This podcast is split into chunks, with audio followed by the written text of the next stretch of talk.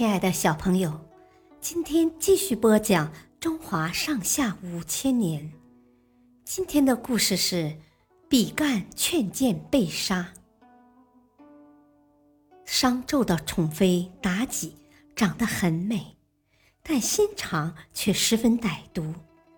他让商纣制定了很多残酷的刑罚，以此来惩罚那些对商纣不满的人。有一次，他命人将一个大铜柱涂满油，又在下面燃起熊熊大火，然后让那些罪人赤着脚在上面走。铜柱又烫又滑，罪人没走几步就摔倒在火里，被活活烧死了。而妲己和商纣就在一旁津津有味的观赏这种惨状。当时，比干进宫朝见商纣，正好看到这个场景，既震惊又愤怒。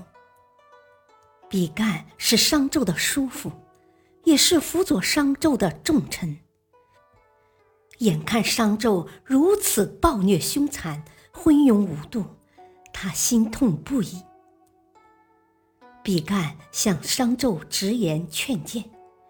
一条条陈述商纣的错误言行，指责他的残忍暴政，劝他洗心革面。商纣恼羞成怒地说：“我早就下令，劝谏者死。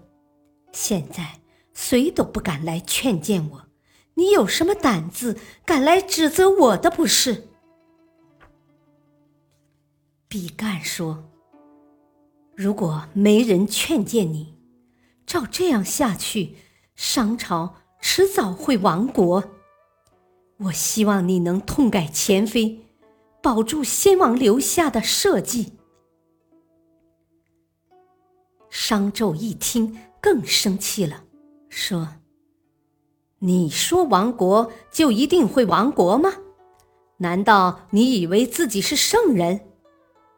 我听说圣人的心有七个孔窍，我倒要看看你的心是不是也有七个孔窍。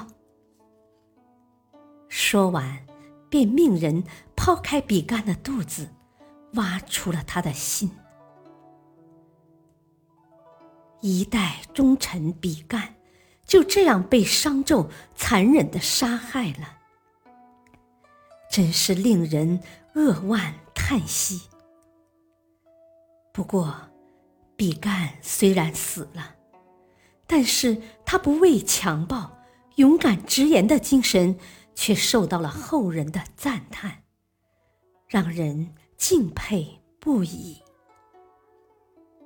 小朋友，今天的故事就讲到这里，谢谢收听，下次再会。